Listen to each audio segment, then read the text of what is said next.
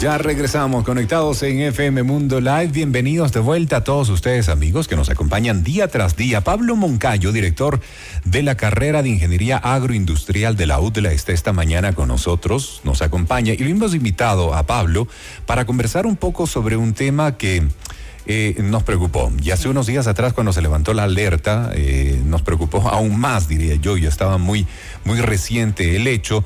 Y hago referencia al tema de la contaminación de alimentos con plomo, particularmente de algunas especies. Se citó inicialmente el tema, pero nos invitó a reflexionar eh, respecto de la inocuidad, ¿verdad? De los alimentos que consumimos día a día.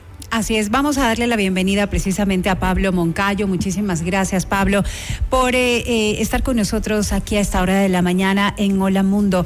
¿En qué alimentos puede encontrarse el plomo y cuáles serían las afectaciones para nuestro organismo? Bienvenido. Muy buenos días con todos los radioescuchas. Valeria, Rodrigo, muchas gracias por la invitación. Un gusto. A nombre de la Universidad de las Américas, siempre es un gusto poder compartir y conversar sobre temas de interés. Es un impacto muy grande lo que hemos tenido en cuanto a inocuidad e integridad de los alimentos. Dentro de la cadena agroindustrial es muy importante definir la importancia en la recepción de materias primas junto con su ficha técnica correctamente indicada y revisada.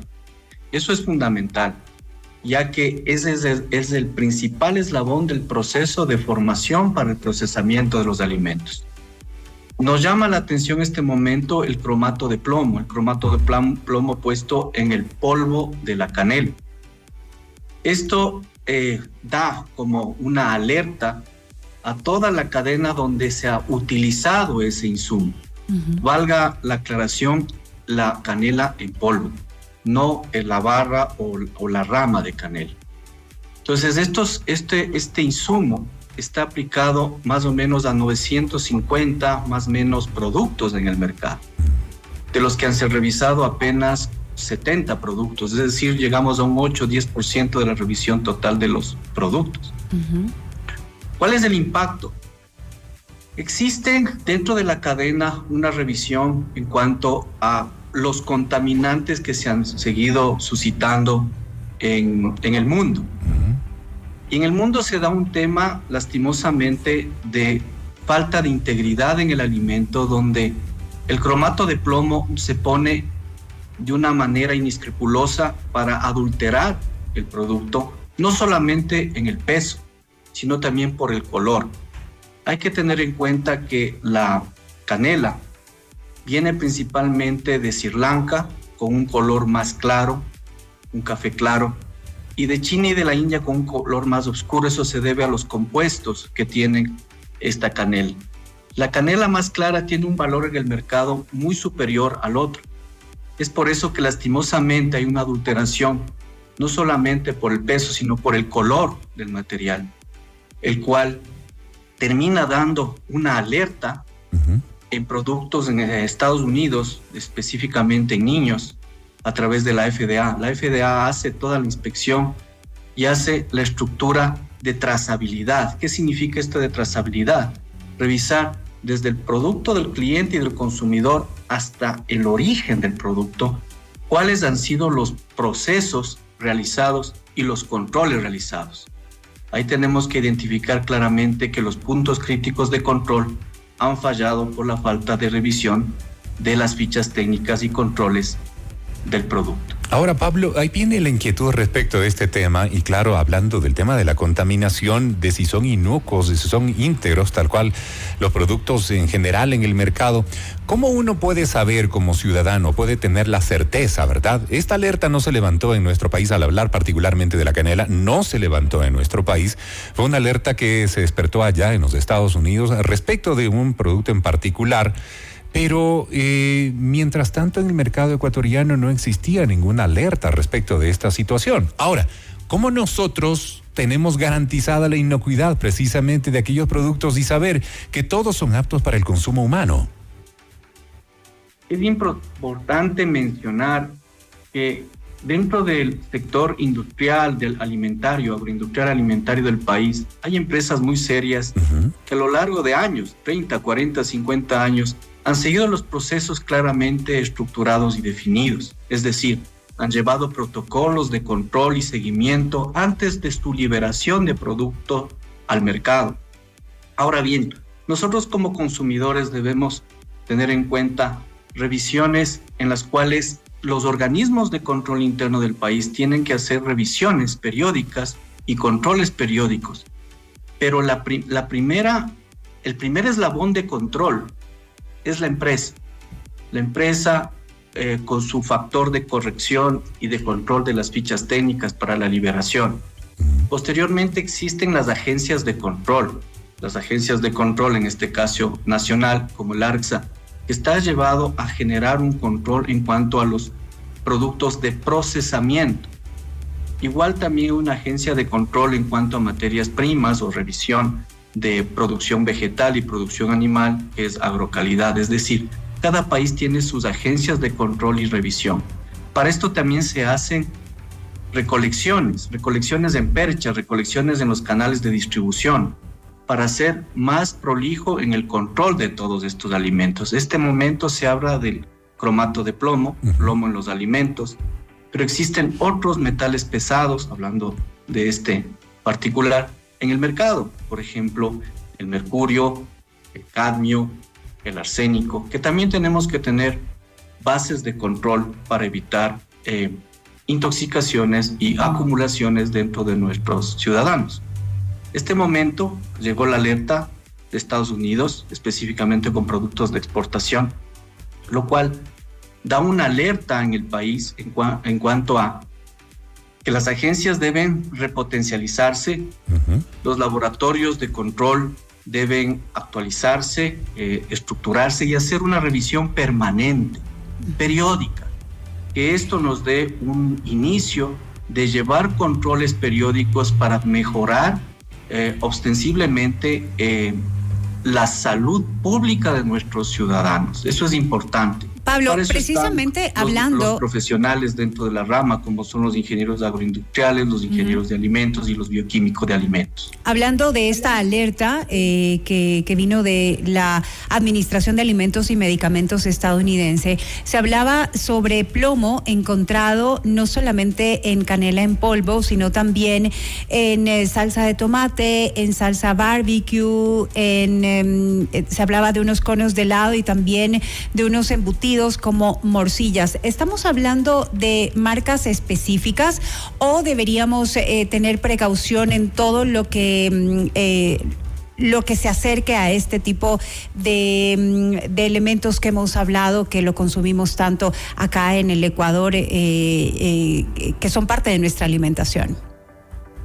Es importante indicar que los productos encontrados fueron específicamente en tres productos en Estados Unidos Luego de ello, ARCSA hace una, una liberación y una revisión, un control y detecta dos productos más, en este caso en morcilla tipo 1 eh, de una empresa y en, em, en elementos de constitución de panadería en otra empresa, lo cual ha liberado un, una alerta en las empresas para hacer un proceso de recall. El proceso de recall que se da en todos los países del mundo es cuando hay una alerta, hacen una logística de recolección de su material y vuelve a empresa. Esté contaminado o no, es una alerta de protección al consumidor. Eso se hace de forma periódica, se hacen simulacros para poder eh, tener control en la liberación y las, y las alertas que se suceden.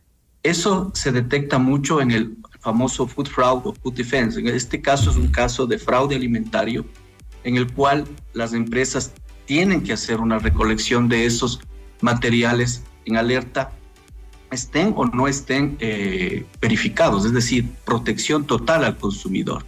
Eso se da en el mundo y este momento la agencia de control ha hecho ese trabajo interno y las empresas están haciendo también sus eh, revisiones. Cabe indicar que tiene que hacerse esto de forma periódica, de forma permanente, en todos los alimentos. Este rato nos llama la atención todos los que han sido puestos canela en polvo por el cromato de plomo.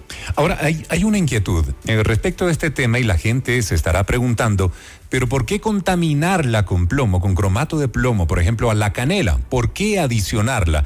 Hay algunas hipótesis respecto de este tema, pero usted como especialista en el tema nos puede orientar de mejor forma.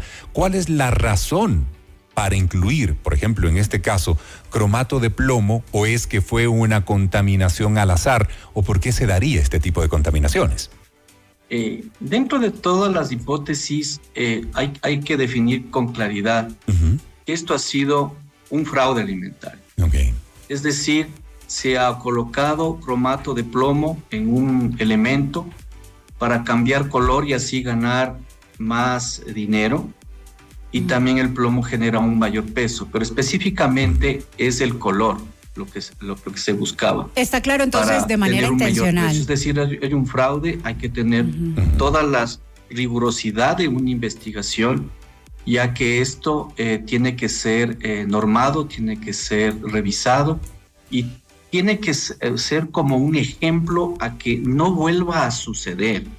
Es decir, que se vea la salud pública con algo muy valioso y muy importante en el país. Son elementos de acumulación y tanto Estados Unidos y el mundo y Ecuador no es la excepción. Hemos visto cómo con cifras alarmantes ha, subido eh, índices de cáncer. Esto se debe a acumulación de elementos, acumulación de elementos en tejidos normalmente en tejido adiposo, en tejidos blandos. Entonces hay que tener un mayor y mejor control. Y para eso tienen que estar las personas formadas eh, y, eh, en, esta línea para el control permanente de toda la línea de las cadenas de alimentos. Pablo, mientras tanto, entonces, ¿qué precauciones debemos tomar? En este momento, eh, como consumidor, uno tiene que saber bien cuál es su revisión de ingredientes, ¿no es cierto? Entonces, con esta alerta todo lo que se ha generado en cadena canela en polvo, principalmente en polvo, canela en polvo, hay que tener la precaución del caso y, revisar. Es importante también indicar, existen, como lo dije anteriormente, empresas serias que hacen revisiones permanentes, periódicas, y tienen controles exhaustivos antes de su liberación de los batches de producción. Entonces, tenemos que tener, tener también la confianza de que existe una trayectoria empresarial la cual da una seguridad en el proceso. Ahora, como consumidor, eh, evitar todos los elementos que hayan generado con canela en polvo, específicamente con canela en polvo. Y quiero ser eh, muy eh, reiterativo en esto, ya que hay muchos elementos que han sido revisados alimentarios con canela en rama. Entonces, esos no tienen mayor problema, no tienen problema, perdón. Tema interesante, un tema que nos plantea también varias inquietudes respecto de los controles que se están realizando de forma periódica y esto para verificar precisamente los productos que son aptos, inocuos, integrales o íntegros, como bien lo decía Pablo hace un momento atrás, para consumo humano, que sea una llamada de atención, sí, que haya sanciones por donde tenga que existir indiscutiblemente, porque se está atentando contra la salud de las personas y que se tomen los correctivos necesarios, urgentes y fundamentales para que situaciones como esta pues no se vuelvan a repetir. Pablo Moncayo, director de la carrera de Ingeniería Agroindustrial de la UDLA, acompañándonos esta mañana en Hola Mundo. Gracias Pablo, muy Gracias, gentil. Pablo. Nos ha aclarado mucho más del panorama y es bueno siempre tener esa, esa idea mucho más clara de lo que sucede. Muy gentil, muy buen día a las órdenes. Un buen día. Gracias, muy amable. 8 con 48 minutos y nosotros seguimos en Hola Mundo. Porque todos queremos un gran comienzo para un nuevo día.